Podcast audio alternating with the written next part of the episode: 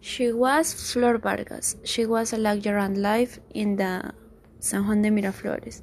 She was from Lima, Peru. He was 50 years old and working in the municipality. He helps stray animals. He donates many things to those who needed it. And he was also very kind.